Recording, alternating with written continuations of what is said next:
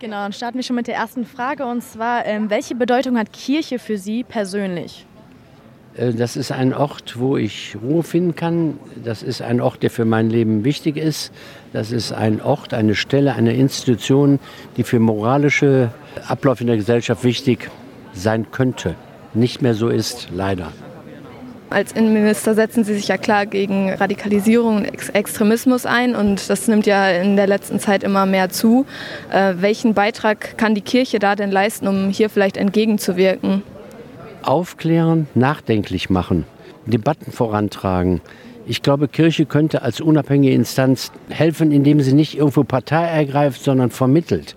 Nachdenklich macht im Sinne von mal die andere Position auch verstehen. Und ich glaube, das ist der, das, der Clou der ganzen Geschichte, faire Diskurse organisieren.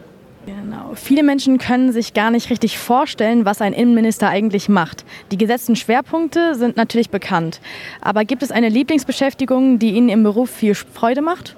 Wenn ich mit Polizisten, Feuerwehrleuten, Rettungssanitätern zusammen bin, mit den jungen Leuten, die sich so einsetzen, die so viel riskieren, da fühle ich mich am wohlsten. Und dann haben wir noch eine letzte Frage, da drehen wir den Spieß einmal um. Welche Frage wurde Ihnen noch nie gestellt, die Sie aber vielleicht mal gerne beantworten würden? Ja, was mich, äh, was mich vielleicht an, äh, an Medienvertretern am meisten stört.